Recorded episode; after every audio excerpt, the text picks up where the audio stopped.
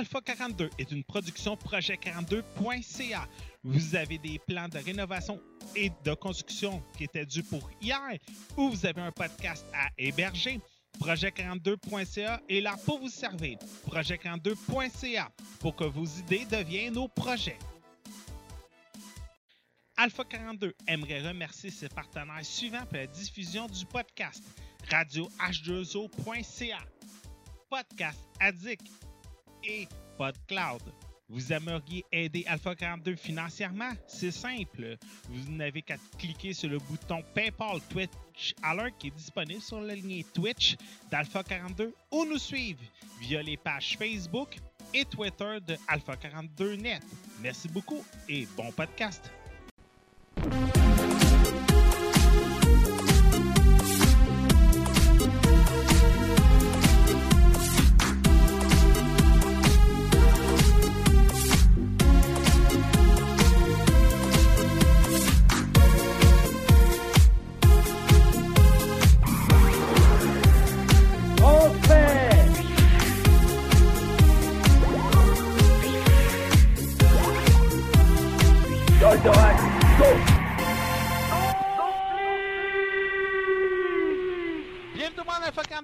42, édition du 29 août 2016. J'espère que vous allez bien tout le monde. Oui! Yeah, parlez-moi de ça. Euh, tout nouveau podcast aujourd'hui. Un petit podcast tranquille. On va en profiter parce que je pense qu'on est trois cinéma... On est trois cinéphiles.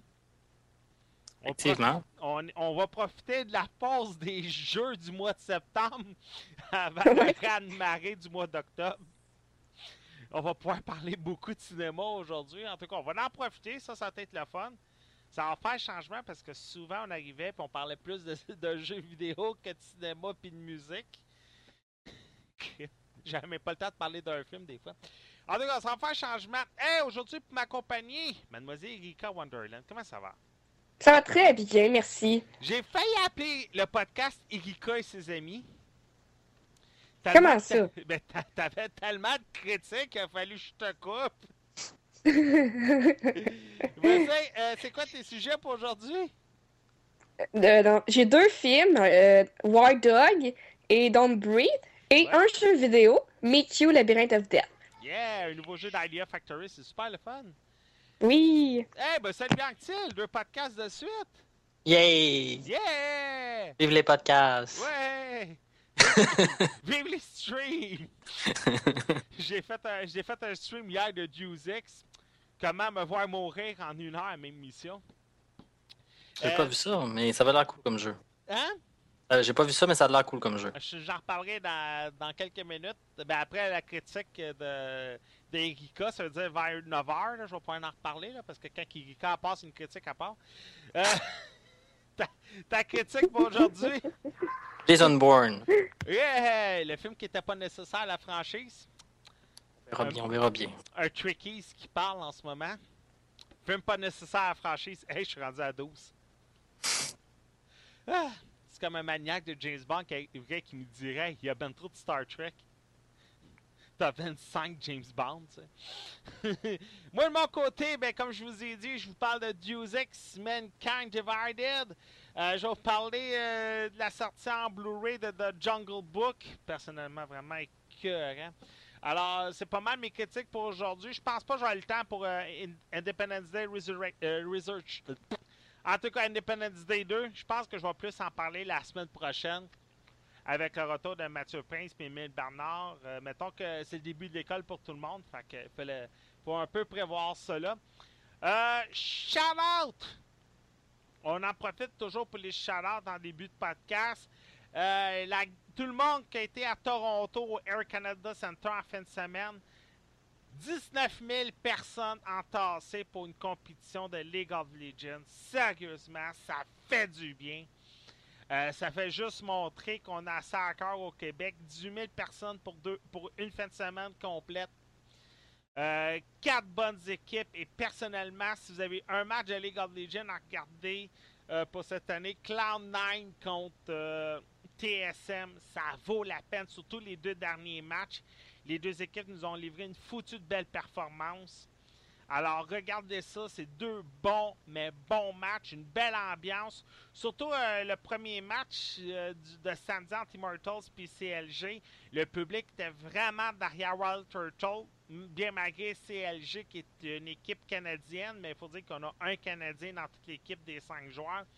Alors, euh, l'équipe était beaucoup plus derrière Immortals et White Turtle. Mais il faut le dire, euh, avec euh, malgré la défaite de CLG, dans les points, vu que Cloud9 ont perdu contre TSM, ça fait que TSM ont beaucoup moins de points que CLG. Assez difficile à suivre. Je vous invite à suivre les eSportspedia et les classements de League of Legends de ce monde pour comprendre un peu. Ça se passe un peu comme des compétitions de, de soccer en Europe. Là. Euh, moindrement que tu fais un point de plus ou un point de moins, ou en tout cas, whatever. Euh, tout ça pour dire que CLG et TSM sont les représentants nord-américains pour le World. Il va rester le représentant régional, qui est comme une troisième place éligible. Euh, pour les équipes, ça va se passer dès la semaine prochaine. Pour ceux que ça intéresse, euh, le World aura lieu dans quatre arénas mythiques aux États-Unis cette année, dont le Staples Center de Los Angeles et le fameux Madison Square Garden de New York. Alors, si vous avez la chance d'assister, euh, je crois que c'est la troisième ronde qui aura lieu au Madison Square Garden. Euh, je vous invite à vous renseigner sur les différents sites. si vous avez la chance de vous taper là, Montréal, New York, euh, pour aller voir ce tournoi-là. Ça vaut vraiment la peine. Euh, je sais que les ga- les organisateurs ont dit qu'ils ont tellement aimé leur expérience à Toronto qu'ils vont peut-être regarder pour un retour euh, pour l'an prochain. Je sais que ça a souvent été décrié que les LCS voulaient faire un peu plus d'aller-venue au lieu de toujours rester au studio.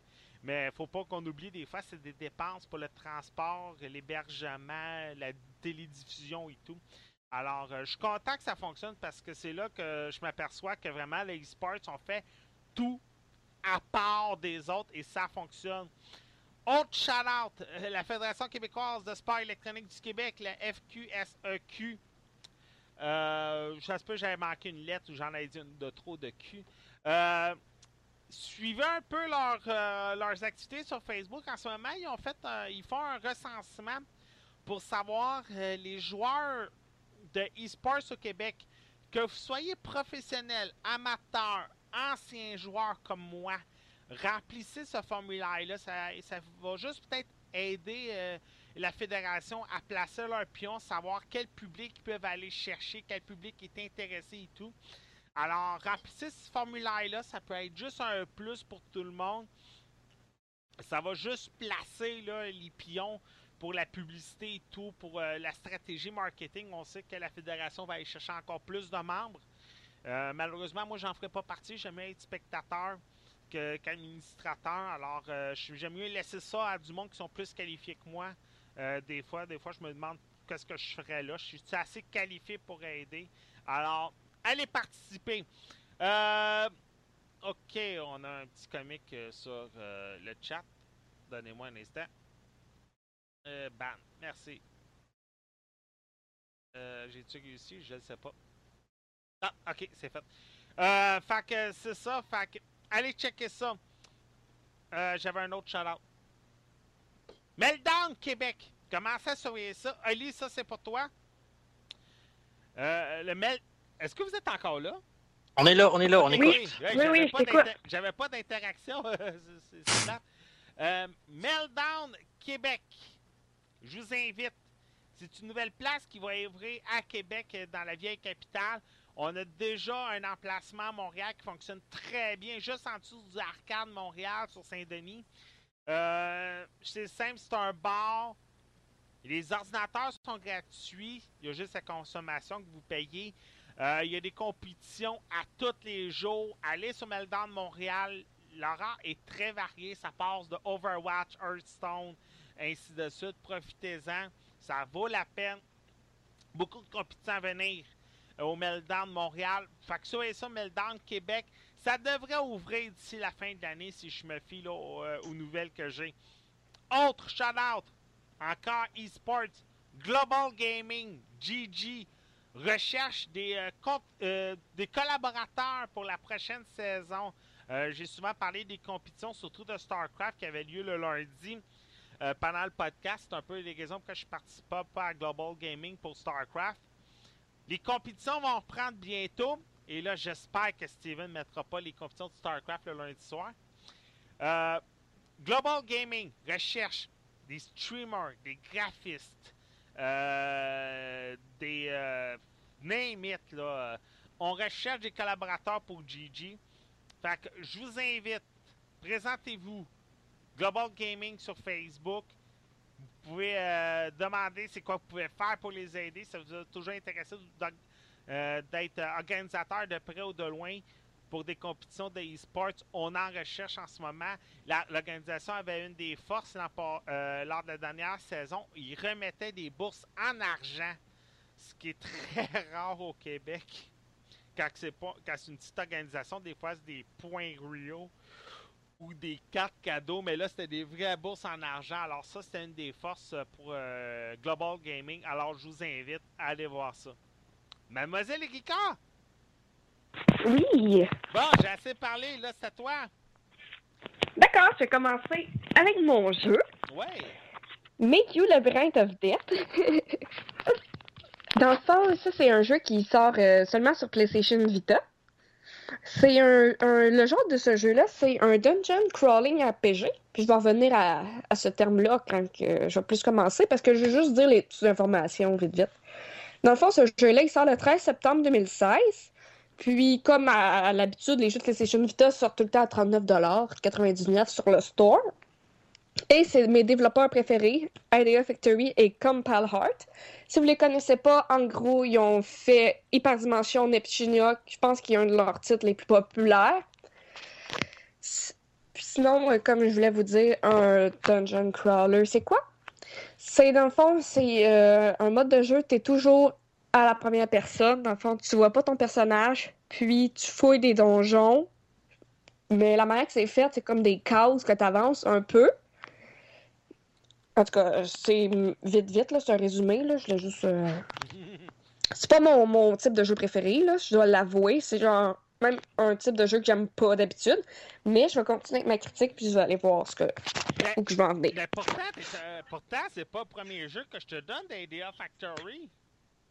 Non, ils sont pas tous de même, les jeux de Zero Factory. Ah, ok, bon. C'est bon. Dans le fond, ça, c'est vraiment un dungeon crawling. C'est. euh, c'est... En tout cas, je vais continuer, là. Ouais, vas-y. Dans le fond, euh, à l'habitude d'Idea Factory, on va avoir un jeu euh, plein en couleurs. Les personnages sont en anime, les filles sont belles, en- entre parenthèses sexy, ils ont des gros seins. En tout cas, c'est Idea Factory. Ça, on retrouve, on retrouve cet aspect-là encore. Ils ont tout le temps des très beaux graphiques aussi. Euh, c'est une bande de filles, souvent, oui, c'est ça dans le jeu aussi.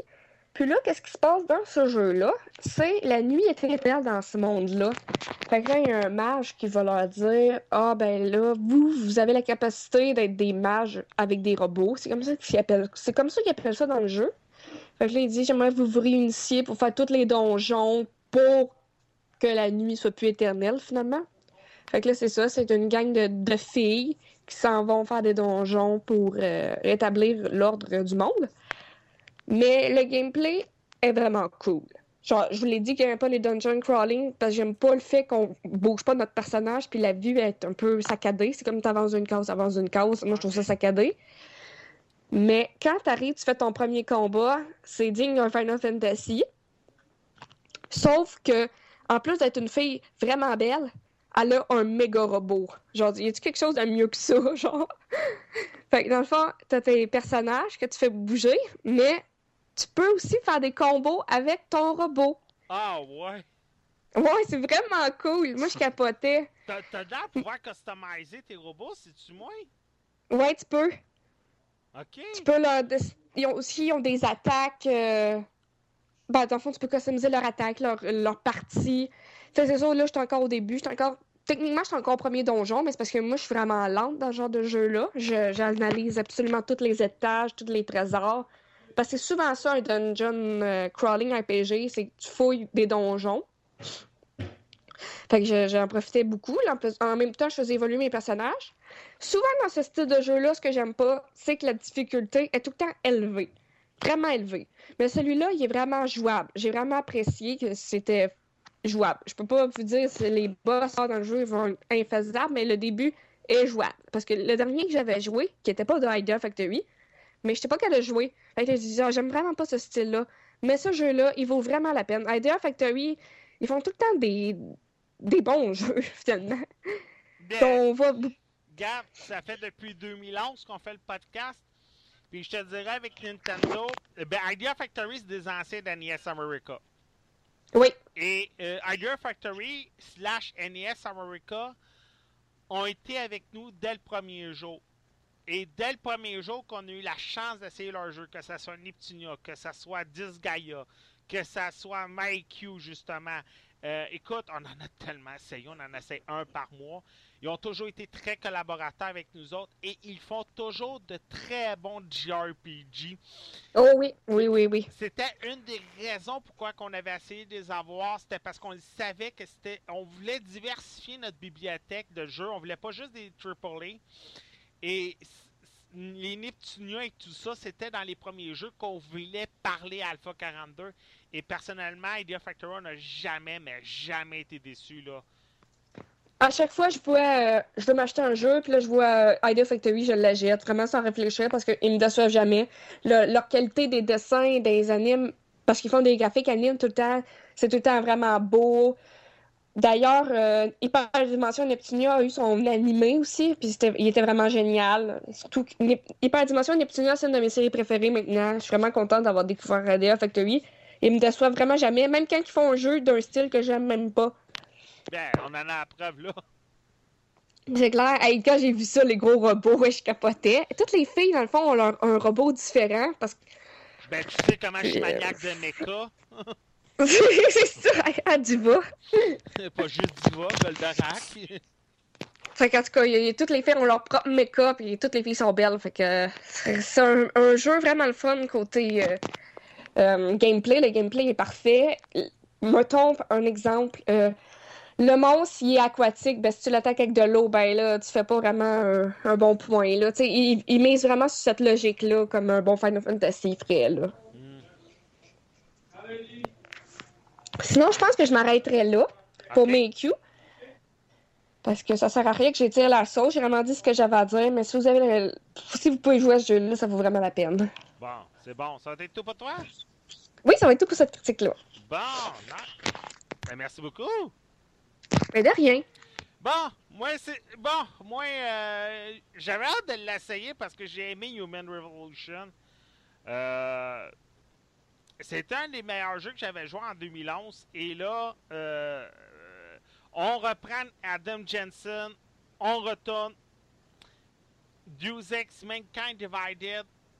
C'est la suite. Encore Eidos Marial. Disponible PlayStation, Xbox One et PC.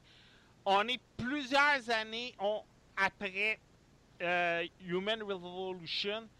On s'en va à Dubaï pour une faire une mission et on tombe sur un guet-apens. Toute notre équipe, il passe au pain de fin. Euh, il reste que trois survivants, dont nous. Et on s'en va deux ans plus tard. Un autre attentat a lieu et on commence à se poser des questions sur ces fameux guet-apens, sur ces, fameux attentats, contre les modifier. Alors notre but, c'est d'essayer de, résoudre le mystère sur qu'est-ce qui se passe en ce moment, pourquoi qu'on en veut contre les modifiés, pourquoi qu'on en veut aux humains, et c'est là qu'on commence nos enquêtes. Le jeu, en partant, est 30 heures. J'ai joué énormément. Sauf que je me suis fait dire que j'ai fait à peine 3 heures de jeu en 10 heures. Oh. Oh. Et c'est là que je commence à critiquer. Je commence à critiquer comme ça parce que euh, c'est pas la première fois que je vais avoir joué et ce sera pas la dernière fois. Je vais expliquer pourquoi. C'est- Je l'ai je l'ai tout de suite commencé avec le j'ai fait 3 heures en 12 heures. Pour qu'on puisse comprendre que non, j'ai pas fait tout le jeu et je fais justement un warning. Si vous l'avez fini la première semaine, crime que vous êtes bon. J'ai plus mouru à Mankind Divided qu'à Dark Souls 3. Juste pour vous donner une légère idée. Autre légère idée, j'ai commencé le jeu au- à médium. Je me disais, ah, je suis habitué, j'ai aimé, j'ai, aimé le premier, je suis habitué Human Revolution. On va jouer Mankind Divided à médium. Voyons donc, je suis un pro. Tabarnouche. Prête, prête, prête. Après, je vous dirais 5 heures. Je vous dirais toute la soirée de vendredi. Je me suis écœuré, je suis allé au, au niveau le plus facile du jeu. Oh. J'ai joué dimanche au niveau le plus facile. Les gars sont vraiment. L'intelligence artificielle est vraiment au maximum. Les gars sont pas niaiseux. Les gars sont pas tartes pour 5 cents vos adversaires. Vous pouvez pas jouer les Rambo. Moi, je suis habitué à Call of Duty jouer les Rambo. Là, oubliez ça. Il y a une scène dans un métro où il faut vous traverser euh, des paliers de sécurité parce que la police ne veut pas que le, F- le FG23, qui est un groupe euh, antiterroriste, euh, là, le TF29, qui est un groupe antiterroriste, enquête à la place de la police. Im- Imaginez le FBI qui voudrait, qui enquêter à la place de la police euh, municipale. Eh bien là, il faut que vous traversez ces paliers-là. Vous avez beau être invisible, euh, vos capacités au maximum, vous réussirez pas à traverser ça en claquant des doigts. La, police est vraiment plus wise que ce que vous pensez. Des fois, là, euh, vos adversaires sont faciles à contourner ou à tuer ou quoi que ce soit. Puis vous vous penchez, continuez à tirer. Ils n'essaieront pas de défier le bloc pour essayer de venir vous chercher. Là, là, oubliez ça. Si vous êtes caché, eux resteront pas cachés. Ils vont s'arranger pour venir vous chercher par le collet. C'est pas comme à Call of Duty que les gars restent cachés quand vous restez cachés. Là, puis là, là, ils ont peur de vous autres. Puis là, ils sortent la tête, là, puis POW! Balle dans la tête. Pas, pas en tout. Là, là, les gars vont sortir de leur cachette pour venir te chercher par le collet. Ils vont lancer la grenade. Puis quand ils vont lancer la grenade à fumogène, ils vont venir te chercher pareil. Je suis tellement mort que mon meilleur ami Gislain de Bellefeuille a dit Attends, je vais traverser, je vais venir t'aider. Même lui, il crevait. Wow. Le jeu, ce qui est intéressant dans le jeu, c'est qu'on peut aussi faire le jeu de plusieurs méthodes. On a des choix-réponses, un peu comme Mass Effect, un peu comme le premier Deus Ex. On a des choix-réponses, puis on a une méthode aussi pour choisir les choix de réponse. Je vous donne un exemple. On a une mission qui est le euh, qu'il chercher euh, un élément supplémentaire pour nous aider avec nos, euh, nos implants bioniques. On doit aller chercher quelque chose qui va nous aider à calibrer, un calibrateur. Ce calibrateur-là a servi de monnaie d'échange dans un casino illégal entre toi, ton ingénieur, puis le casino illégal. Alors, tu dois aller rechercher cet élément-là parce qu'on sait que quand que quelqu'un manque d'argent et va dans un casino illégal géré par la mafia puis qu'il n'y a pas d'argent, mais tu donnes un morceau qui vaut cher. Tout dépendant les réponses que tu réponds au gars de la mafia, ça te donne une idée sur comment tu vas avoir de facilité à reprendre euh, l'objet en question. On n'a pas flatté dans le centre du poil le gars de la mafia, mettons. Mais il a fallu qu'on fait un méchant ménage dans tous les sens du terme pour trouver la pièce électronique. Et quand que je dis méchant ménage, à part la serveuse, il n'y avait pas grand-chose qui avait pas de sang sur eux autres. Et on a reviré un méchant bordel dans le casino pour trouver la fameuse puce qui nous aide à débarrer le coffre-fort. Ben là, en faisant des recherches sur YouTube, on s'est aperçu qu'en complimentant le gars de la mafia, ben, il nous le donnait tout cru dans le bec. Tout dépendant de la façon que vous répondez, que vous parlez aux personnes que vous allez croiser, votre jeu peut être facile comme votre jeu peut être compliqué. J'ai entendu dire qu'il y a du monde qui ont réussi le jeu sans se faire tuer et sans tuer personne.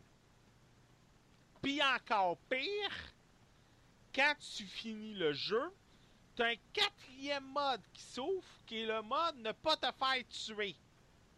Puis celle-là lit, assis-toi bien, C'est fou. le but du jeu est de ne pas se faire tuer. Et si tu te fais tuer, tu recommences le jeu du début. Ça, là, faut vraiment être maniaque.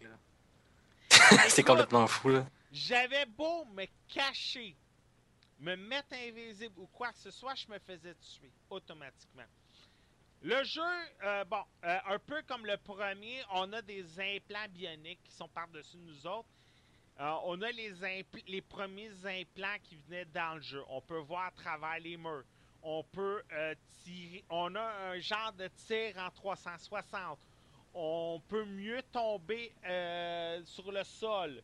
On a euh, un genre de pulsion oméga qui fait qu'on peut faire pulvériser tout le monde alentour de nous autres. Et j'en passe. on a vraiment une choix d'armes avec notre bras qui est vraiment beaucoup, qui est très développé. Mais en plus, on en a d'autres qui sont cachés.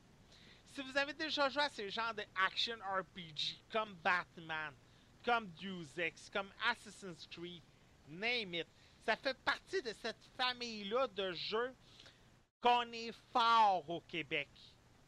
Warner en a un, euh, WB en a un, Eidos en a un. C'est- C'est vraiment dans ces jeux-là. Puis, sérieux, le jeu, il vaut la peine, malgré qu'on meurt.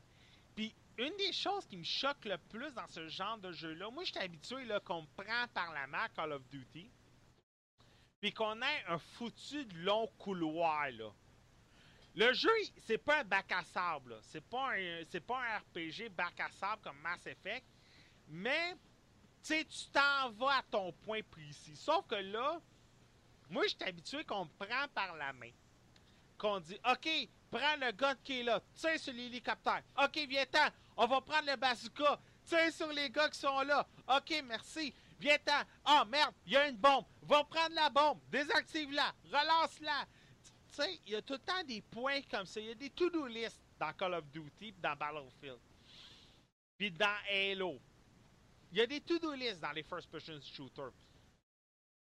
Pas là. Il y a un moment donné, il faut que tu vas mettre une puce en question dans une chambre euh, de ré- euh, de- de- de réseau- euh, d'ordinateur de réseau. faut que tu vas mettre une puce. Mais pas aller mettre une puce, il faut que tu rentres un mot de passe dans un genre de cadenas numérique. Et là, Fouille. Ouais, et c'est justement fouille. Mais là, tu te dis, ah, je vais aller voir cet ordinateur-là. Mais pour avoir le mot de passe de cet ordinateur-là, qui est un niveau 2, il faut que tu vas dans un autre ordi. Puis il faut que tu vas dans un autre ordi. Puis essaye pas de trouver le mot de passe là, dans la pièce en question. Là. Non, non. Le jeu te tord le bras, puis il dit, non, non, mon gars, tu vas ouvrir les 42 ordinateurs qu'il y a dans la pièce. Puis attends, là, c'est comme un peu comme dans Mega Man 2, là. Tu peux pas aller à l'ordinateur 29 en partant, là. Non, non. Faut que tu fais les ordinateurs de 1 à 42. Wow. Mais attends, là. Le 1 à 42, là, sont pas une à la suite de l'autre, là. T'as pas, hey, l'ordinateur 1, l'ordinateur 2, l'ordinateur 3, l'ordinateur 4. Non, non. L'ordinateur 1 peut être au premier étage, l'ordinateur 2 peut être au deuxième, l'ordinateur 3 peut être au troisième, l'ordinateur 4 peut être au sous-sol, l'ordinateur 5 peut être au premier étage à côté de l'ordinateur 1, l'ordinateur 6 peut être au deuxième étage en arrière de l'ordinateur 3. Et là, là, tu vois gens, là, c'est pas un labyrinthe, là. C'est même. c'est- carrément un serpentin, là. Et ça, là, c'est un parmi tant d'autres dans le jeu. Et on dirait que les premières heures sont choquantes, OK? Mais vraiment choquants. Mais plus que tu avances, plus que tu as le goût parce que t'embarques dans l'histoire, puis tu veux découvrir ce qui se passe. La les cinématiques sont tellement bien faites, l'histoire est tellement bien écrite, tellement bien scénarisée, que t'as le goût de continuer le jeu. C'est sûr que je vais rejouer. Moi, je me disais, ah, c'est une location d'une fin de semaine, 12 heures. Ça va être passé. J'ai une fin de semaine de 5 jours devant moi. C'est un, Non. c'est un achat. Et euh, je me suis fait dire que le portail PC, il est bien. On a quelques mises à jour qui viennent corriger plusieurs bugs, mais le jeu roule bien. Euh, il est que se l'est procuré sur PC. Et même que sur PC, il est à peu près 20$ de moins sur Steam que sur console. Là, je comprendrai jamais. Là, on va faire qu'on me l'explique un jour. Euh, mais personnellement, en ce moment, c'est dans mes meilleurs jeux de l'année. Ça bat pas Overwatch, mais je vous dirais bon deuxième en ce moment. Mais c'est en attendant Civilization 6. Parce que Civilization 6, pour moi, il y a déjà une place de stand là, dans le top 5. là. Mais perso, j'ai adoré Deus Ex, euh, malgré qu'il est fâchant parce que tu meurs souvent. Mais pour que j'aille donner l'idée à Gislain d'acheter Human Revolution, ça vaut la peine, personnellement. C'est. c'est- Ouais. Tu me donnes le goût, là, sincèrement. Écoute, c'est. C'est- moi, personnellement, c'est mon deuxième jeu de l'année. Ça, c'est sûr et certain. Je l'ai loué, je vais essayer de me l'acheter. Sauf que là, le problème, c'est que j'avais le goût de me l'acheter sur PC parce qu'il était 20$ de moins. Sauf que je me dis, j'ai-tu le goût de recommencer mon 6 heures de jeu, même si j'en ai fait juste 3? Je vais-tu le faire plus rapidement parce que je le sais comment le faire? Ou je risque de me choquer encore plus parce que je me dis, crème, je l'avais fait cette mission-là, je vais-tu rager encore plus? C'est ça qui est le problème. Fait que. Deus Ex Mankind Divided, Deus Ex euh, Eidos Montréal, excellent jeu. Mademoiselle Leguica. Mademoiselle Leguica. Désolée, euh, ça- je suis là, c'est juste que cliquer sur des mutes, ça a été un peu plus dur que je pensais. Désolée. Pas de problème. War Dogs. Oui, War Dogs. Pour, avant de, de commencer à en parler, pour ceux qui ne savaient pas, War Dogs, c'est euh, une histoire basée sur des faits vécus. Ah Donc, je trouve ça intéressant de le dire. Ok. Oui, oui, oui, je te jure. Ouais, je, je suis sur- Non, je suis sérieusement surpris, je m'attendais pas. Oui, oui, je te jure. Google là si tu ne me crois pas. C'est vraiment une histoire sur des faits vécus. Le réalisateur, Todd Phillips, si ça vous dit rien, lendemain de veille. C'est. Ah, ok. Ouais, c'est ça, c'est, c'est Todd Phillips. Sinon, euh, les acteurs, Jonah Hill, Miles Teller, Bradley Cooper.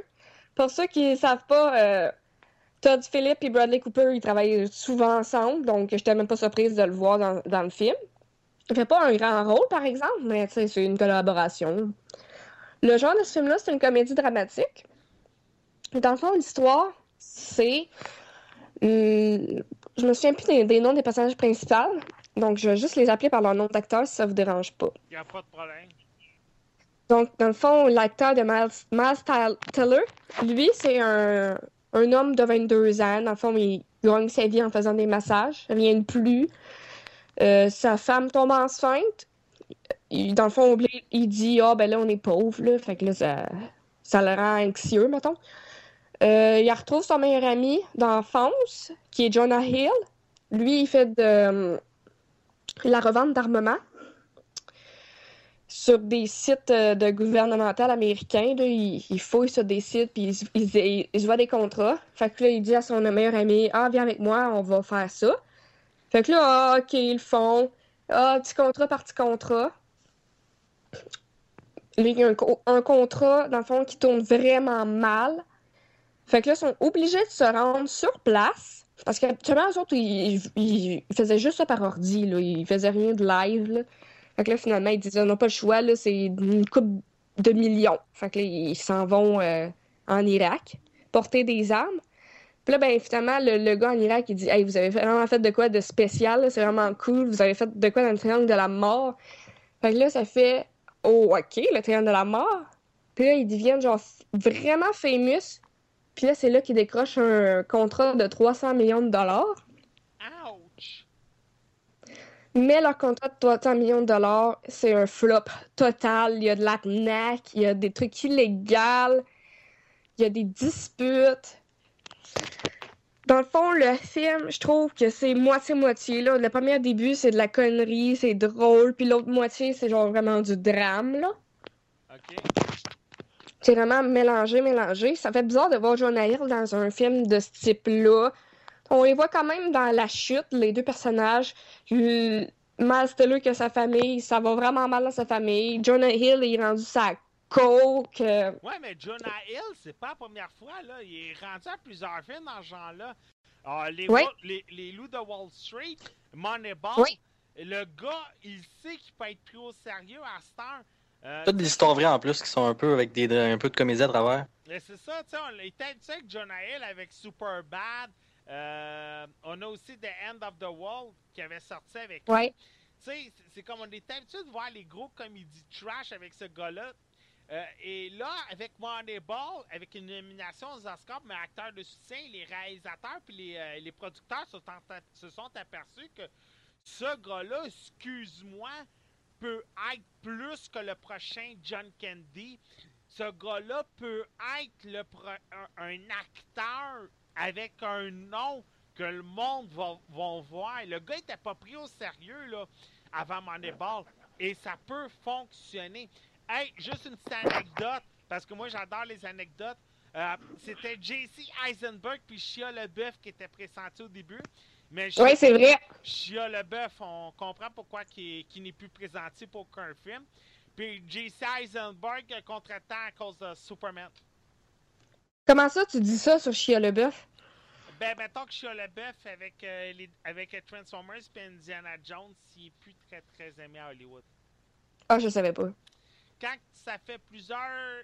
Quand tu fais des blockbusters puis t'as des échecs au box-office, puis que t'as pas fait de films indépendants qui ont eu des succès, tu sais, regarde, tout le contraire. Miles Taylor et tout le contraire de Shia LaBeouf. Miles Taylor a fait Fantastic Four, ça a été un échec monumental au box-office. Pire échec, je pense, de l'histoire de Fox. Pire que Cléopâtre. Puis quand que je dis pire que Cléopâtre pour Fox, c'est un enfer saigner des oreilles. Et euh, pour Miles Taylor, c'est que le gars, il a le don d'aller faire des films indépendants qui fonctionnent. Ah oui, Whiplash est excellent. Exactement, c'est le premier film que je nomme. Whiplash. Lequel? Whiplash. Écoute ça. C'était écœurant. J'ai vraiment de la misère avec cet acteur-là, par exemple. Ouais, mais écoute ça. J.K. Simmons, qui est, euh, qui est excellent Oui, dans ce film-là. Euh, Puis Miles Taylor fait vraiment un foutu de bon rôle de batteur. Et cet acteur-là peut faire partie de la prochaine bonne génération. Malheureusement, à part Whiplash puis certains films indépendants, il n'y a pas encore eu les épaules solides euh, pour avoir un film sur ses épaules qui fonctionne. Comparativement à Anna Kendricks. Anna Kendricks, qui est un peu de la même génération, ou encore Jonah Hill, Anna Kendricks a eu Pitch Perfect sur ses épaules et ça l'a ouvert des portes à la fille, là. Puis pas juste une, là. Marvel la veut pour Squirrels, là. Ils la veulent. Et tout le monde la voit dans sa soupe. À à l'heure actuelle, la fille peut faire trois films par année. Puis Scarlett Johansson commence sûrement à avoir peur, là. Mais Miles Tyler, il manque juste le petit box-office. là. Le film comme Jo- Jonah Hill, regarde, c'est 21 Jump Street, c'est Moneyball, c'est Wolf of Wall Street, c'est Lego Movie. Jonah Hill, on compte plus les succès. Il est capable d'avoir des box-office sur ses épaules. Il est capable, pas d'être le, le premier acteur. Il va toujours être obligé d'avoir l'acteur de plus, le Shining Tatum, Leonardo DiCaprio, le Brad Pitt. Il sera jamais capable d'être le premier acteur. L'acteur que tu vas dire Wow, Jonah Hill sort un nouveau film. Je veux le voir pour Jonah Hill. Non, il va toujours falloir le petit acteur qui va l'amener par la main. Un peu comme Will Smith au début. Will Smith au début, t'avais toujours Martin Lawrence, Tommy Lee Jones. Au début, Will Smith avait de la difficulté à revoir un film sur ses épaules. Un peu comme Independence Day. Independence Day, c'était Jeff Goldblum, c'était euh, Bill Pullman. Mais là, tu sais, Will Smith, on est capable d'aller voir un film pour lui. Jonah Hill, il est capable d'avoir un box, un box office sur ses épaules, mais être le premier acteur encore là. Et c'est là qu'il manque encore Miles Tyler. Mais tu sais, pour en revenir à Jonah Hill, c'est quand même lui qui amène l'humour dans le film. C'est lui le tata, là. Exactement, parce que c'est un gars qui nous a habitués avec, avec Superbad, avec The End of the World. Le gars était à la bonne école. C'est un gars de. C'est un, c'est un des élèves de Seth Rogen. Ouais, mais c'est vraiment, il est pas, il est vraiment pas mauvais dans le film. là. Son Oh, rôle est vraiment intéressant. Il- on peut vraiment faire une fiche psychologique avec son personnage parce que tu vois là qu'il est calme, mais en même temps, il, crée- sait ce qu'il fait. Il est vraiment bon là pour négocier. Il a ce qu'il veut. Il est affamé, euh, il est affamé de pouvoir et d'argent. Pour vrai, c'est Jonah Hill, son personnage est vraiment plus euh, vorace que son meilleur ami Miles Tyler dans le film. C'est son meilleur ami. Miles Tyler, c'est plus le chien qui suit dans le film. Si vous l'écoutez, vous allez comprendre ce que je veux dire. Sinon, je pense vraiment que le jeu des acteurs était très bien. J'ai aimé la participation de Bradley Cooper aussi parce que j'aime cet acteur-là en général.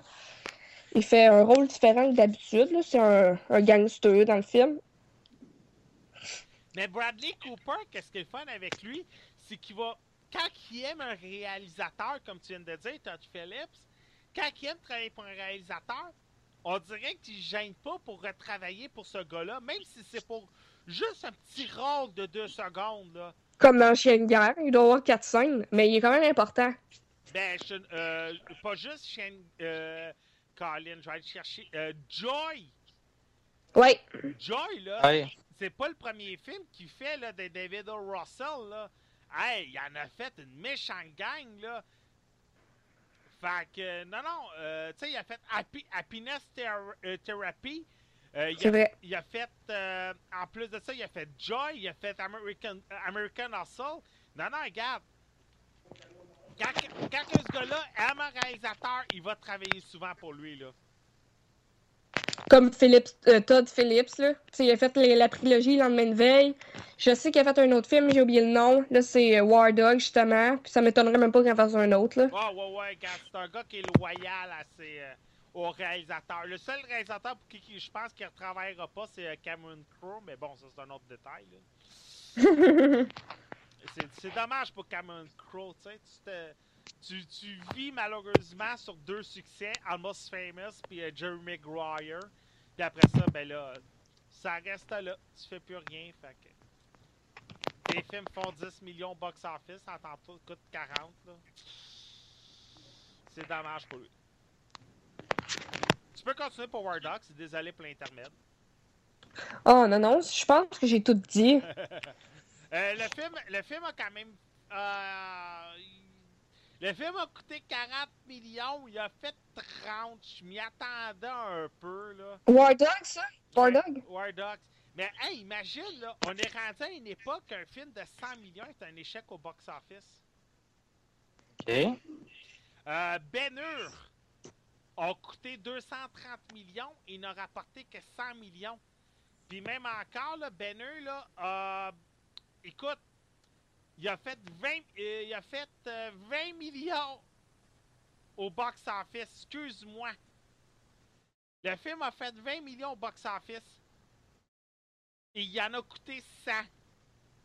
Ça, c'était une bonne idée de faire un film sur Ben. Ben, tu sais, t'as des films comme ça là, que tu touches pas, là. Excuse-moi, là. tu sais, le film de Charlene Neston a pris deux ans à tourner, un an juste pour la course de cheval. Puis t'écoutes le film juste pour la course de cheval. Là, c'est un film que la course de chevaux a pris une semaine, là. Je sais pas, en plus, dans notre session, on est, tellement de moins en moins religieux que je vois pas l'idée, là, mais en tout cas.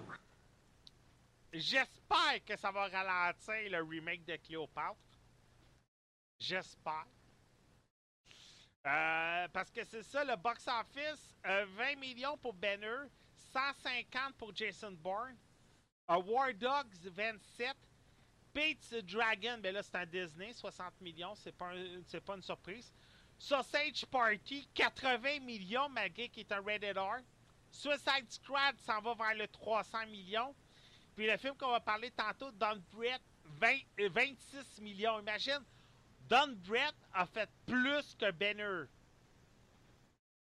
Puis Banner est un film de Paramount. Puis Don Brett est un film de 10 millions de, box, euh, de budget. Ça te donne ça une idée, là? Ouais. On va en parler tantôt de Don Brett. Monsieur Olivier, Oui. y était-tu nécessaire? Ben moi, honnêtement, j'ai aimé ça, là, parce que J. John Brown, c'est toujours excellent. là. Puis celui-là, ben, il- je trouve qu'il suit bien. Là. Dans le fond, ça coule bien. J'ai pas vu, malheureusement, j'ai pas vu celui avec Jerry Renner. Mais il compte pas, apparemment, parce que c'est un autre personnage. Il, il joue un personnage qui est Aaron Cross, que je pense qu'ils vont remporter dans d'autres films, apparemment, comme vers 2018. là. attends, Mais, c'est- ouais. attends, là, je t'ai perdu, là. Il refait pas Jason Bourne? Euh, ben non, mais oui, mais ça, dans le fond, ça fait pas partie. Moi, je pense qu'il fait pas partie de la trilogie originale. Parce qu'il joue un autre personnage qu'ils vont amener plus tard. En tout cas, c'est ce que j'ai lu là, sur Internet tantôt. Euh, je pense qu'on n'a pas eu la bonne affaire. Ok. Parce que Ben, c'est vraiment, quatrième, puis il refait vraiment le même rôle, là. Non, non, ce que je veux dire, non, non, je parle, moi, je parle de Jeremy Renner, qui joue dans le quatrième. Ah, ben, le- ok, ok, ok, ok. C'est correct. ok. Ouais, en tout cas, je te, je te parlerai de quelques affaires après ça, là. Euh, Vas-y. Ça, dans le fond, dans, dans ce titre, mais dans le fond, c'est le quatrième de la série, mais ça se trouve être le cinquième film. Ouais. C'est ça que je voulais emmener avec le, le, le- le prologue de ce que j'ai dit. Euh, dans le fond, euh, là, c'est dans le fond, euh, le film commence, on suit euh, Nikki, qui était dans le fond dans les précédents films. Euh, elle met la main sur des dossiers euh, secrets, fait que là, elle se fait, euh, se fait courir après par la CIA. Puis la CIA, sans doute que si Nikki est proche, sont capables de retrouver Jason Bourne. Puis, Mickey qui est Julia Style en passant. ok, ouais. Euh, excuse. Tu sais pas c'est qui Julia Style? Oh, oui. Ok. Oui, euh, c'est ça. Fait que, euh, en fait, c'est un peu ça. le- je veux pas aller trop loin dans l'histoire parce que c'est quand même le fun de, de- de- de découvrir l'histoire. Puis ce que j'ai aimé quand même, parce que ça fait longtemps que j'avais vu les anciens films, c'est qu'ils nous l'amènent quand même assez bien. Ils nous rappellent des moments avec l'histoire de Treadstone, puis euh, de toute la, sécurité. Puis euh, euh, c'est ça qu'un peu aussi, là, euh, dans le personnage aussi, John Bourne cherche des réponses. Fait que c'est pour ça aussi qu'il, qu'il refait surface, là. Mais euh, vraiment, là, c'est, c'est, c'est... moi, j'ai, je trouve que c'est vraiment, ça, ça tient là, ça tient la route. Puis c'était bon, là, avec euh, ben, Matt Damon qui reprend son rôle. Il y a Alicia Vikander qui joue une espionne qui va l'aider à, se rendre justement là, au chef de la CIA aussi parce qu'il y a de la vengeance là-dedans parce que son père aussi faisait partie euh, de la CIA. Puis euh, il y a aussi euh, un agent infiltré qui est assez intéressant à voir parce que c'est un quelqu'un aussi qui veut se venger auprès de lui. Fait que il y a quand même une quand même une grosse lutte là, dans les, les, les rangs de la CIA. Euh, côté effets spéciaux, euh, c'est c'est assez impressionnant. Il y a une grosse scène aussi où il, euh, il se promène avec un camion de la SWAT, puis euh, il y a comme, ils ont démoli à peu près 100 chars pour faire cette scène-là. là. Fait que non, euh, moi, je, je suis- honnêtement, j'ai trouvé ça intéressant. Surtout que c'est redondant un petit peu parce que c'est toujours un petit peu la même chose. Là. Puis on sait qu'il est comme un agent surentraîné, fait qu'il s'en sort tout le temps. Mais il y a côté, euh, côté cascade, côté émotion. Moi, je trouve que j'ai trouvé ça intéressant. J'ai juste quelque chose à rajouter. Oui. Parce que dans le fond, moi aussi, je l'ai vu au cinéma. Mais faites pas mon erreur de genre pas écouter ceux qu'il y avait avant parce que moi j'ai comme ok je comprends vraiment rien du film j'ai comme pas pu aimer le film à cause de ça donc euh, oui euh, faites oui la suite euh, dans le fond comment on peut dire ça? Les autres valent la peine ben faut pas que vous les écoutez c'est pas comme ah un film tu sais il y a des films des fois on peut sauter genre décadence là, on C'est peut le- sauter mais C'est le film qui a forcé MGM à réinventer James Bond. Tu le savais? Ouais. C'est le film qui a forcé euh, tout le monde à dire Oh, faut qu'on réinvente James Bond. Puis des Jason Bourne, il y en a eu beaucoup. Là. Transporteur avec Jason Statham, c'est un genre de Jason Bourne. C'est c'est le genre qui a réinventé. Et juste pour l'anecdote, euh, Matt Damon devait revenir dans le 5 avec Jeremy Reiner. Sauf que malheureusement, Matt Damon a fait un peu une crise d'ego parce qu'on voulait pas que Paul Greengrass reprend la réalisation et Matt Damon a dit je ne refais Jason Bourne que si Paul Greengrass revient à la réalisation. Et Greengrass n'a pas réalisé le premier, il a réalisé que les deux suivants. Alors, et Greengrass, lui, ne voulait pas revenir parce qu'il ne voulait plus refaire de blockbuster, entre parenthèses.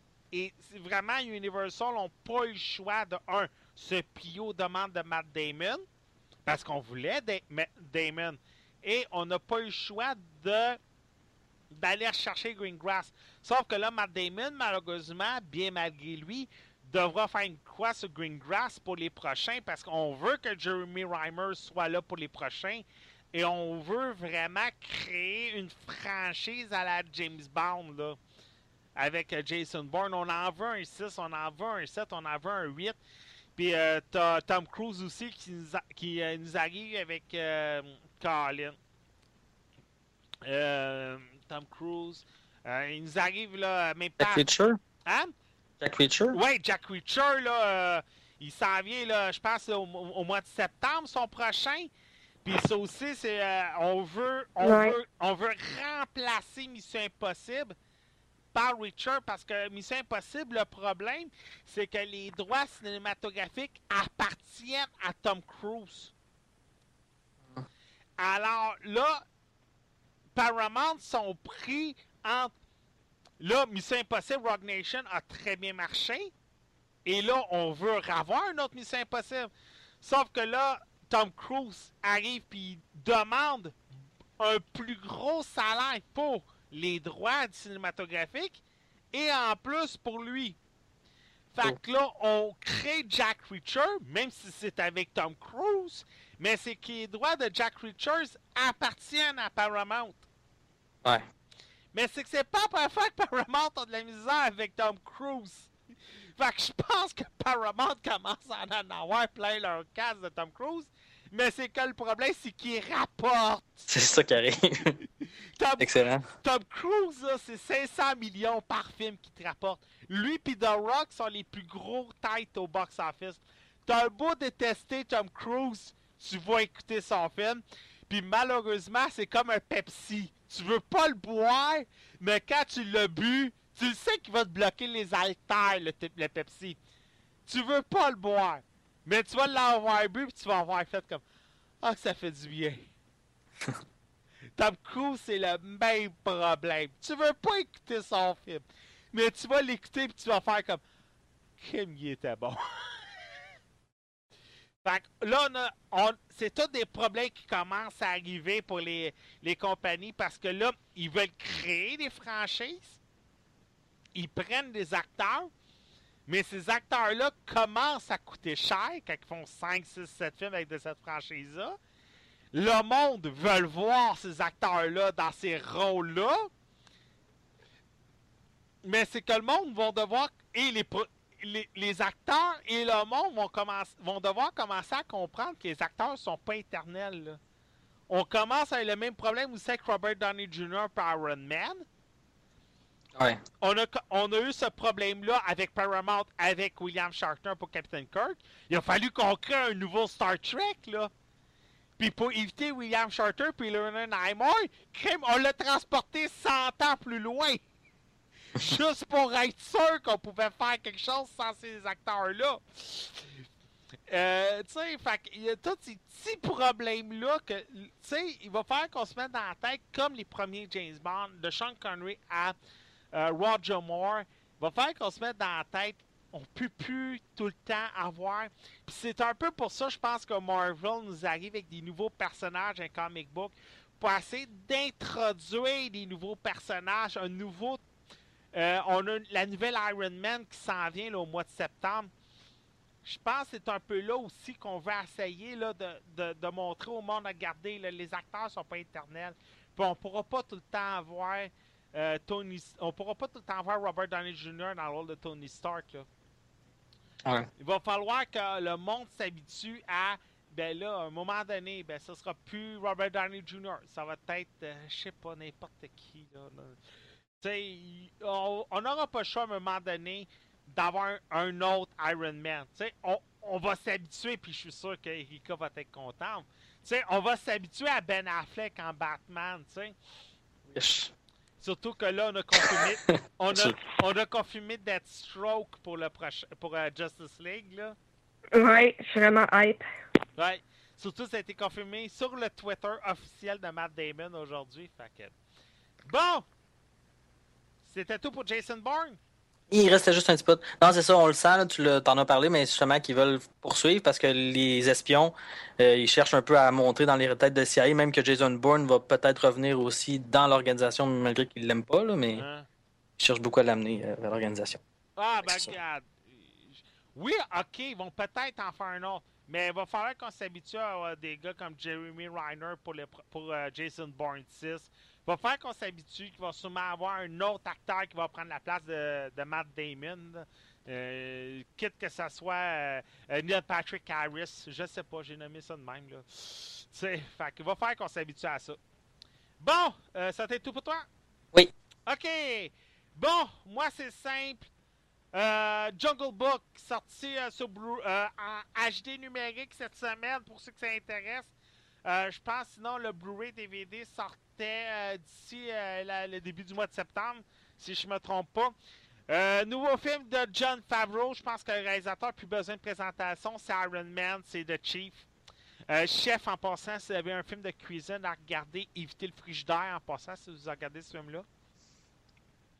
Parce que tout le monde que je connais a le goût de se faire un sandwich en regardant ça. C'est avec euh, passe- c'est avec les voix de euh, Ben Kingsley, Nils euh, Seatley, Bill Murray, Idris Elba, Christopher Walken, Giancarlo Esposito, euh, Scarlett Johansson et Sam Raimi lui-même. Sam Raimi fait une voix dans le film. Là, je vais couper ça court parce que je pense que le livre de la jungle n'a plus besoin trop trop de, pré- de présentation. C'est une des histoires les plus classiques d'Hollywood et de Disney. On suit Mowgli, qui est un petit garçon qui été abandonné dans la jungle et qui s'est fait élever par une armée de loups. Sauf que malheureusement, il y a un lion qui est King Louis qui, euh, veut le manger tout rond. Et euh, malheureusement, euh, Louis, qui veut le manger. Ok, je recommence. Il est menacé par le King Louis. King Louis veut le manger tout rond. Alors, euh, non, désolé, je me trompe pas carrément de C'est personnage. c'est le, Ouais, c'est c'est le tigre. Ouais, C'est Sharkan. Ah, Sharkan, c'est ça. Je cherchais un nom, c'est ça que j'allais dire. Là. Désolé. Ben, il y, a le- il y a le roi Louis, mais c'est un gros singe. Ouais, désolé, je me suis trompé dans mes noms. Yes, sir, ça peut être Ben, ça je l'ai juste- je l'ai juste aidé. Ouais. Non, mais Jungle Book a jamais été dans mes favoris. Je l'ai- ça- il a jamais été dans mes favoris. Fait que les noms, là, des fois, là. Ok, mais bon, c'est Sharkan. Sharkan et le, et le tigre. C'est ça? Bon. Oui. Ok, merci. Euh, Mowgli veut devenir le- va devenir le repas de Sharkan. Alors Mowgli décide de s'enfuir et euh, va tomber sur Baloo. Baloo qui est interprété par Bill Murray. Il va, il, va, il va apprendre à survivre dans la jungle sans les loups. Il va devoir apprendre un peu là, les, les rudiments et tout, comment manger, comment survivre et tout. Euh, il apprenait juste par les loups, mais là, il va apprendre par plusieurs sortes d'animaux. Et bien entendu, devra vaincre sa peur pour vaincre Sharkan. Euh, le film a énormément, énormément d'action et de rebondissements. Tu resteras pas assis deux secondes sur le fond de ta chaise puis dire Hey, être confortable. Tu resteras pas et tu vas avoir de l'action pendant tout le long du film. Et c'est là que John Favreau réussit sa job. Euh, tous les personnages sont bien réussis. Baloo, Bill Murray. Écoutez, t'as pas meilleur pour faire cette voix-là que Bill Murray. Personnellement, si on pouvait trouver quelqu'un d'autre, c'était c'était pas inévitable. là. Bill Murray fait un excellent Baloo. Euh, Scarlett Johansson est deux secondes dans le film. Elle fait, euh, elle, euh, elle, elle fait K.A., le fameux serpent, et c'est juste Mhm. assez. Euh, ta voix, deux minutes, là, mais mon Dieu. On Ah, s'en souvient. On Ah s'en oui. souvient. a fait peur. mais elle fait terriblement peur. Et John Favreau est capable. Tu sais, le, dessin animé de Disney, K.A. est là, puis elle fait plus rire qu'autre chose. Mais vraiment, plus rire qu'autre chose, c'est comme Ah, tu nous fais pas peur, c'est un dessin animé. Mais là, John Favreau a été capable d'aller chercher l'essence. Euh, la scène est obscure, la scène, elle a de la boucane, la scène se passe vraiment là pour que tous les éléments soient là pour que tu la chienne de ta vie. Et aussi, pour euh, ceux qui ne savent pas, c'est un boa constructeur, donc euh, ça peut vous donner une idée. Écoute, là, elle est longue longtemps, là. Et quand je dis long longtemps, là, mettons que. euh, en tout cas, moi, j'ai eu la chienne, là. Alors, voilà. Euh, et en plus, John Favreau a été capable d'introduire, bien malgré moi, des tunes de Disney. Oh. Quoi? Non, mais je, je me rappelle de ce que tu parles. C'est juste beau. C'est beau. Tu sais, il y en a qui sont écœurés des tunes de Disney. C'est sûr Mais c'était bien intégré, c'était très bien intégré Ouais, mais- parce que moi, j'aime pas les tunes. Mais c'est ça qui est le problème, c'est que les tunes sont bien intégrées.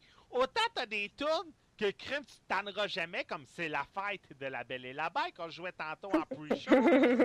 Autant t'as des tunes que t'es comme, t'es écœuré de l'entendre. Et là, je suis pas Non, mais là, c'est pas, c'est pas, pas Let Go de Frozen, là. Non, fallait pas que t'achètes! c'est trop facile. C'était trop facile, mais je pense que tout le monde pensait à Let It Go de Frozen. Tout le monde y pensait. Fait que, tu sais, tu sais, Let It Go de Frozen, tout le monde était carré. C'est la fête de, La Belle et la Bête, Be the Guest. Tu tannes pas. Tu sais, t'as- t'as vraiment, là, euh, deux poids, deux mesures. Mais là, John Favreau a réussi un excellent travail. Et c'est là qu'on voit que John Favreau est un réalisateur à prendre au sérieux le gars a réussi à introduire sans Iron Man de John Favreau, sans l'intelligence de John Favreau, on n'aurait pas de Marvel Universe aujourd'hui. Le gars a réussi à amener Iron Man au grand public. Le gars a réussi à mettre une base à l'univers de Marvel. Et ça, là, s'il vous plaît, venez pas me dire le contraire sans le succès d'Iron Man 1, Iron Man 1 était un suicide pour Marvel. Avec les échecs critiques de Fantastic Four, de Spider-Man 3, DC avait le vent dans les voiles. Mais tu sais, les échecs de, Bat- Superman Return, les échecs de Fantastic Four 2, les échecs de Spider-Man 3, c'était un suicide pour Marvel. Iron Man. Et John Favreau a réussi à faire un film intelligent, à faire quelque chose qui a fait comme crime. On a une base solide pour amener l'univers de Marvel. Et comme j'ai dit tantôt, trouver chef de John Favreau avec encore la même gang, encore Scarlett Johansson. Écoutez, je suis sûr qu'il y a un bromance entre ces deux-là.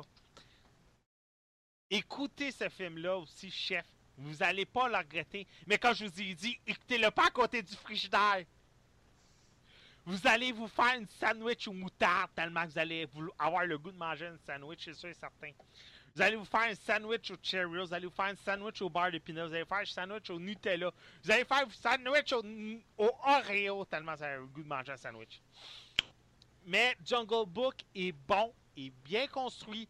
C'est du Disney, c'est du ISO 9001. Il vaut la peine. Sorti HD numérique cette semaine. Euh, Blu-ray là, dans les jours à venir. Bon! Et que là, j'avais hâte. Mais là, il faut que je dise en partant, je suis Oui. capable d'écouter n'importe quel film de A à Z, sauf les slashers, sauf les films d'horreur. Parce que j'ai hâte que tout le monde meure. Puis des fois, je trouve qu'on tourne un peu trop en rond pendant deux heures de temps. C'est comme crime, tue-le, crime, tue-les. Et là, avec les critiques qu'on a eues, le film a coûté 10 millions au box-office. Il en a fait 40. Don't Breathe est en ce moment un phénomène critique. Le film a de très bonnes notes sur, euh, Rotten Tomato. Les critiques et le public l'ont aimé. Vas-y fort, Erika. Don't Breathe. Donc, euh, moi, pour commencer, mon dada, c'est les films d'horreur. C'est vraiment ma voix. Donc, que moi, je suis allée voir ce film-là à sa sortie. C'est pour ça qu'on n'est pas fait pour être ensemble, Erika. Donc, le réalisateur Fed Alvarez, c'est lui qui a fait le remake de Evil Dead. Les acteurs, Stephen Lang de Avatar, dans le fond, c'est le, le. le vieux, là, je sais pas trop comment le dire. Sinon, ben, je vous dirais bien les autres noms des acteurs, mais ils sont pas connus, donc je voulais pas m'embarquer là-dedans, là. Don't c'est l'histoire de trois ados qui vivent à Détroit. Pour ceux qui ne le savent pas, c'est vraiment une ville démunie. Ils, font des cambriolages euh, pour survivre parce qu'ils ont un rêve d'aller vivre ailleurs pour euh, quitter cette ville de merde-là. La mère est sous l'homme, la fille, puis c'est la, la personnage principale, elle veut sauver sa sœur de cet univers de merde-là. Leur premier vol se fait très bien. Ils se rendent compte qu'il y a un, aveugle qui habite dans un quartier abandonné. C'est la seule personne qui habite là. Fait qu'ils se disent, hey, ça va-tu être facile notre affaire? Mais là, il arrive sur le terrain. Il y a des portes verrouillées avec quatre verrous, à peu près sur chaque porte. Toutes les, les- toutes les euh, fenêtres ont des barreaux. C'est comme vraiment le gars est paranoïaque, là. Il y a un gros Rottweiler vraiment méchant. En tout cas, au début, ils réussissent à, à l'endormir. Finalement, ils s'introduisent dans la maison par la vitre de la salle de bain. Parce que celle-là, elle n'avait pas de barreaux. puis C'était bien la seule.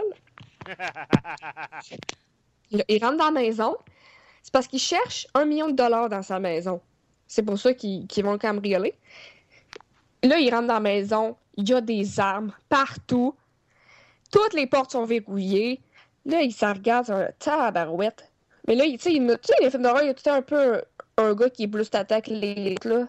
Fait que là, il, il cherchait partout, il faisait du Ben, bruit. T'as toujours le casting parfait. T'as le Bad Boys, le Nerds, puis la, la jolie, la, la jolie Cheerleaders. Ben, c'est pas mal ça. Sauf que la jolie cheerleader, c'est pas stupide. Tu sais, c'est pas une petite blonde euh, qui crie pis elle tout, là. elle est jamais stupide. C'est ça le problème. Elle est jamais stupide. C'est tout le temps la dernière à survivre. Pis elle est pas stupide. Ouais. Mais c'est une cheerleader anorexique avec des gros boobs. Ça, le film est anorexique, mais j'ai pas remarqué ses boobs. Non, c'est une joke, là. C'est exagéré parce que, hey, moi, je me rappelle au début des années 2000, là, on avait Ça, une vague de Wes Craven. I Know What to Do Last Summer, Scream, name it, là. On en a eu une vague shit longue. Ouais. Mais celui-là vraiment plus original. tu sais, Final Destination, c'en a un autre. euh, euh, Ouais. Écoute, j'ai nomme plus, là. Mais en tout cas, il, il- il rentre dans la chambre du- de l'aveugle parce qu'il voulait l'endormir plus profondément. Mais là, on voit qu'il écoutait une vidéo de sa fille. Parce que sa fille est décédée, dans le fond. Puis lui, ben, l'aveugle, ça l'a vraiment euh, mis à terre, si on veut. Mais en tout cas, finalement, ils réussissent pas à l'endormir, là. C'est assez évident. Mais l'homme, c'est un ex-vétéran. Il a ses sens de Daredevil, là, je vous le jure. Il est vraiment quelque chose. A, euh, Et si, vous si ça vous intéresse, trouvez les mêmes. Ils font des références à Daredevil. Euh, la, Ouais, fameuse, sais. la fameuse scène dans le couloir, Mhm. c'est la même que dans la série sur Netflix. Euh, Puis je vous dirais vraiment seconde par seconde. euh, on dirait que Fede Alvarez a écouté, a écouté la saison 1 de Daredevil qui a eu l'idée de faire un, un méchant. Mettons Daredevil serait méchant, là. On dirait Ben, que c'est là. dis-toi qu'il y a du monde qui vont chez lui pour voler ses affaires. Moi, tout, je serais méchante, là. Ben, en tout cas, déjà d'avance, c'est le... ils ont pris le bon acteur, Stephen Lang. ouais, il fait, il fait vraiment, son jeu d'acteur est très, très, très, très, très euh, juste. On n'a pas un peu de lui. Je vous jure, dans la salle du cinéma, il y a du monde qui criait. Moi, j'avais envie de retenir mon souffle, parce a des scènes, là, ça, c'est vraiment magnifique. il n'y a pas de musique. C'est Oh, comme tous les petits bruits du plancher, là, tu as le stress de la fille parce que là, la fille, elle stresse. Puis là, il la regarde, mais tu la voit pas. Puis là, c'est comme, oh my god, tu peux, tu peux pas respirer parce que tu le sais qu'il va t'entendre. T'es comme, ok, je peux pas respirer, tu sais, faut que je m'empêche de respirer pendant le film. T'entends vraiment bien tous les petits sons. Oui, il y a de la musique dans le film, mais il y a des scènes qui l'enlèvent pour mettre un stress. C'est très angoissant comme film. Puis en plus, il y a une, une très bonne backstory, c'est parce que en plus d'avoir un million de dollars dans sa maison, c'est pas juste ça qu'il y avait dans sa cave. Il y avait euh, quelque chose dans sa cave. Il y avait une dame. Je veux pas vous le dire pourquoi elle était là, mais quand ils rencontrent la dame, je vous le jure, là, ils ont eu de la misère à s'en retenir. Tu sais, pourquoi il y a une dame dans sa cave? Pourquoi si, pourquoi ça? Pourquoi il y a autant de dames? Pourquoi il y a autant paranoïaque? C'est vraiment angoissant Ça comme me film. Je- il y a du monde qui ont crié dans la salle. C'est pas de l'horreur. C'est pas de l'horreur à la décadence. On voit pas d'organes. Écouté les 7 jours du Talion? Oui, je l'ai lu. Euh, Tu l'as-tu vu? Non, mais je l'ai lu. Ok, ben, euh, ça me rappelle ça un peu. Oui, la scène, la scène, pas de musique. Oui, oui, oui. Ça met vraiment un poids à la scène. Ok. Je, je sais de quelle scène tu parles dans ces jours du talion. Pas de musique. Ben, c'est 7 jours du Talion, hein, qui est pris dans le sous-sol, justement. Oui. Ok. Oui. D'ailleurs, Patrick Sénécal, c'est mon auteur, mon écrivain préféré. Ah, ça m'étonne pas. T'as-tu vu, J'ai la, tout lu, euh, t'as-tu vu, euh, Colin, euh, la Reine Rouge? non, mais j'ai lu Alice. OK, mais euh, essaie de trouver la web série La Reine Rouge. C'est mon, pers- personnage préféré. Mais écoute ça, ça vaut la peine. C'était une web série là, qui avait sorti, là. J'ai le DVD chez nous. Oui, je sais de quoi tu parles. Mais continue.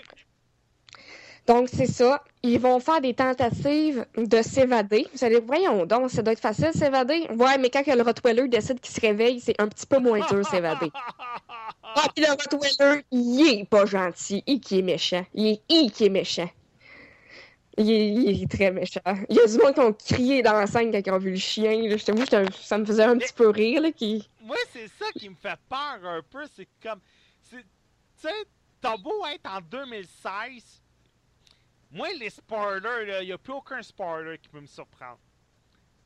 Tu sais, mais c'est comme. La main qui sort de nulle part dans le trailer. Ouais, il y a beaucoup de jump scares. Surtout quand ils enlèvent la musique. Là, je suis comme, qu'est-ce qui va se passer? Mon cœur va, mon cœur va lâcher, c'est sûr. Mais t'as beau te dire, il y a une main qui va sortir de nulle part. Ouais, je le sais. elle te fait peur pareil. C'est Ah, genre- Vas-y. ils sont bien, ils sont bien épais pas s'en faire, mais quand vous écoutez le film, vous vous dites pas ça. Vous vous dites, OK, ils vont mourir dans cette maison-là, il n'y a aucune issue. Il n'y a aucune issue dans la maison. Vraiment aucune. Le gars, là, il pensait à ça toute sa vie, il allait se- il allait se faire bandir, tu sais, il a un million de dollars, puis il vit dans un coin abandonné. En tout cas, il a vraiment pensé à son affaire. Puis il y a un lourd secret. Il y a de quoi à cacher, le gars. Il y a de quoi à cacher. Fait que, il n'y a aucune issue dans sa maison. Tout est pensé, il y a des armes partout. Le gars, il connaît sa maison par cœur. Par cœur, par cœur, par cœur. Ben ouais, quand t'es aveugle, même moi ici, je pourrais connaître ma maison par cœur, je suis pas mal sûr là. Puis quand il entend le bruit, il sait d'où ça vient. Puis il y a une scène qui est bonne ou tout parce que c'est pas vraiment un spoiler. Ils sont dans la cave justement, puis ils ferment la lumière. Mais tu sais, lui il est à l'aise, hein. Mais pas les deux autres qui s'enfuient, fait qu'ils font du bruit. Puis en tout cas, les- en tout cas, c'est vraiment un bon film, très angoissant. Je pense qu'il y a une heure et demie, mais moi j'ai jamais décroché du film. Il y en a gros des films d'horreur qui sont pas bons, mais celui-là il l'est vraiment là. Un bon, une heure et demie là. T'as ton cœur bat tout le long parce que c'est comme ils vont.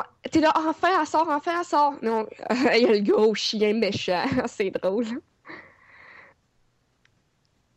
Le chien, il faisait vraiment peur, je vous le jure. Il y a du monde qui gueulait. Pis tout, Ah, là. j'en En tout cas, c'est vraiment un film que je vous recommande. Les acteurs, ils ont vraiment bien fait leur jeu. Puis le, le, le jeu de la musique était parfait. Écoute, le film, comme j'ai dit tantôt, c'est un film indépendant là. Et le film a eu des meilleures cotes euh, sur Rotten Tomato, 87% sur 107 reviews, des notes de moyenne de 7 sur 10 par le public, de monde comme toi sur le site.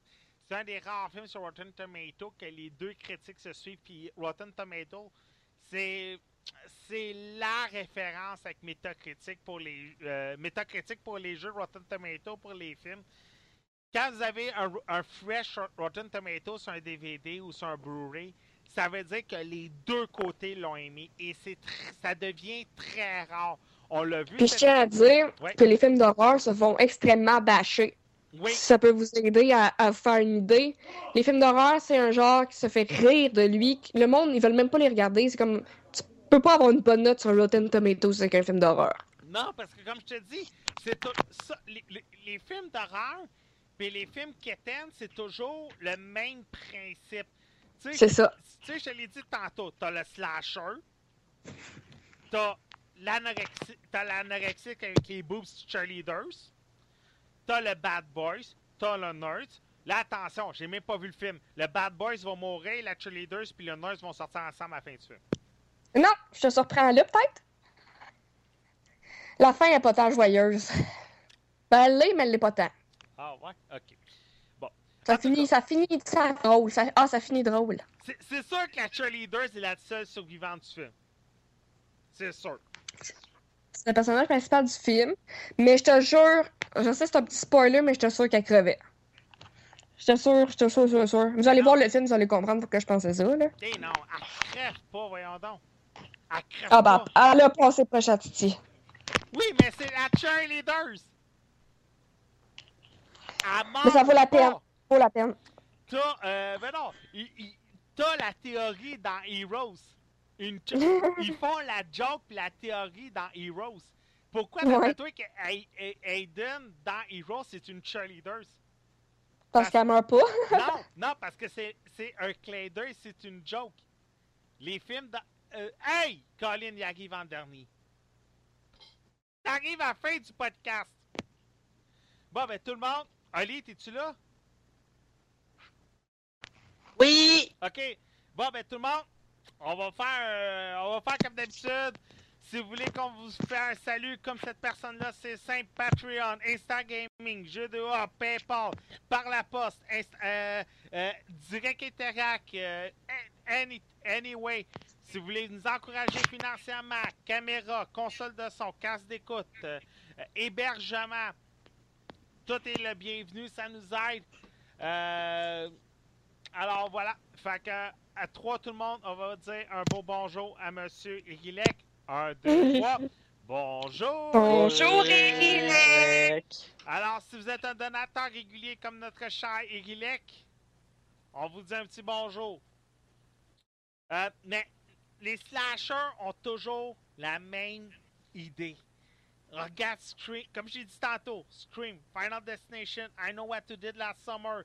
Ben, au début des années 90, on en avait une shitload. Au début des années 2000, on avait une shitload. Même encore des années 80, Jason. Il y avait juste Chucky qui était différent. Mais tu sais, Jason. Euh, euh, Jason, c'est Friday the 13th. Euh, Mais sont bons, sont bons. Ma- Michael, les Halloween, les Jason. Ah, sont bons. Oui, c'est bon. Mais c'est C'est que- une recette gagnante que tu as trop utilisée, peut-être, mais ça reste une recette gagnante. Je sais. Puis même encore, même, euh, t'as eu un Joyride. T'as eu euh, I- euh, See No Evil. Euh, T'en as eu, là. Ça arrête plus. En Mais- parlant de Scream, là, Ouais. le- la série sur Netflix est écœurante, est vraiment bonne. On est Si vous avez la chance. On est rendu à deux saisons, je pense. Oui, même... moi je m'attendais à, une- je m'attendais à une vraie merde, mais finalement j'ai écouté le premier épisode, puis j'ai écouté la série en une journée. Je trouvais ça trop. Je suis trop dedans. Mais contrairement au, à Scream 4, qui est vraiment une merde, la série est bien construite. Puis t'as Ouais, aussi euh, de, de, de- The Queen of Scream, quelque chose comme ça, avec euh, Emma Roberts, Ouais, sur, ça c'est une euh, autre affaire, là. qui est sur FX ou sur Fox, qui sont Ouais. rendus, je pense, déjà à troisième saison. C'est la même chose, c'est la même compagnie qu'American Horror Story, dans le fond. Ouais, et American Horror Story, là, malgré Lady Gaga, là, Lady Gaga, c'est la meilleure. C'était le dernier podcast à Mademoiselle Erika Wonderland. Erika, j'étais content de t'avoir connu. Je suis pas sérieux, là, bien entendu. Là. Ben, je m'en doutais, mais genre, moi, j'aime vraiment Lady Gaga. C'est pas grave si tu, c'est pas grave si tu l'aimes pas, non, là. elle a volé le Golden Globe à Kirsten Dunst et Leonardo DiCaprio avait raison de rire d'elle. Excuse-moi. T'as pas vu l'émission, hein? Oui, j'ai vu l'émission. Il est disponible sur notre Fox. Ah ouais? Oui. Moi, je l'ai vraiment aimé. Non, non. Fargo était meilleur. Kirsten Dunst était bien meilleur. Oui, moi aussi. Mais était pas dans American. Hein? Elle était pas dans American Horror Story. Non, mais c'était dans Fargo, puis elle était bien meilleur dans Fargo. En passant, nouvelle série qui s'en vient sur HBO, Westworld, avec euh, Anthony Hopkins, ça a l'air vraiment écœurant. Euh, ok, on dit que mon son est moins fort que le tien. Bon, ok. Ben, il est trop tard, là. On a fait le podcast au complet. C'était tantôt d'être là avant Y, je suis désolé, là. On a fait le podcast au complet comme ça. Fait que, euh, mais en tout cas, j'ai pas trop aimé euh, Lady Gaga, là, quand elle a volé le Golden Globe à, à Kirsten Dunst, là. Personnellement. En tout cas, c'est un vol. Même Leonardo DiCaprio est d'accord. Et si Leonardo DiCaprio est d'accord, tout le monde est d'accord. Leonardo DiCaprio, fact. En tout cas, ça, on continuera pas.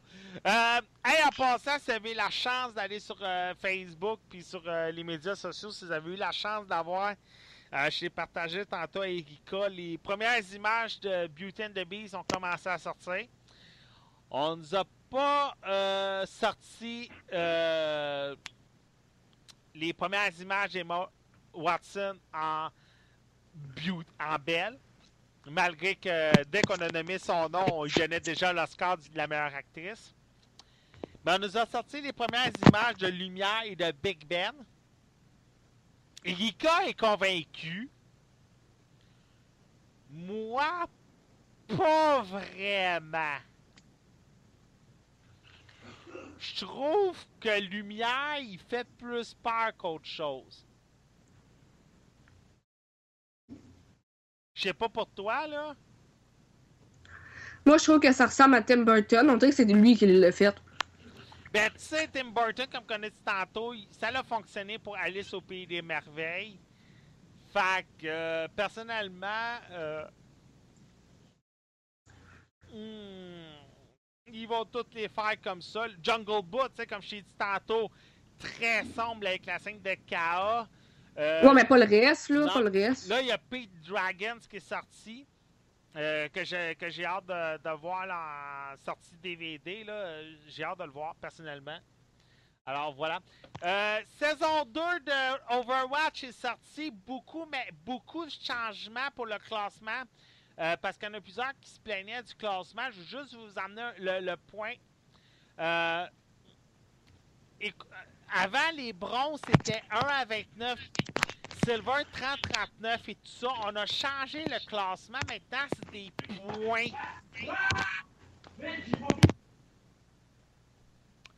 Maintenant, c'est des points. C'est de 1 à 1500 points pour les bronzes.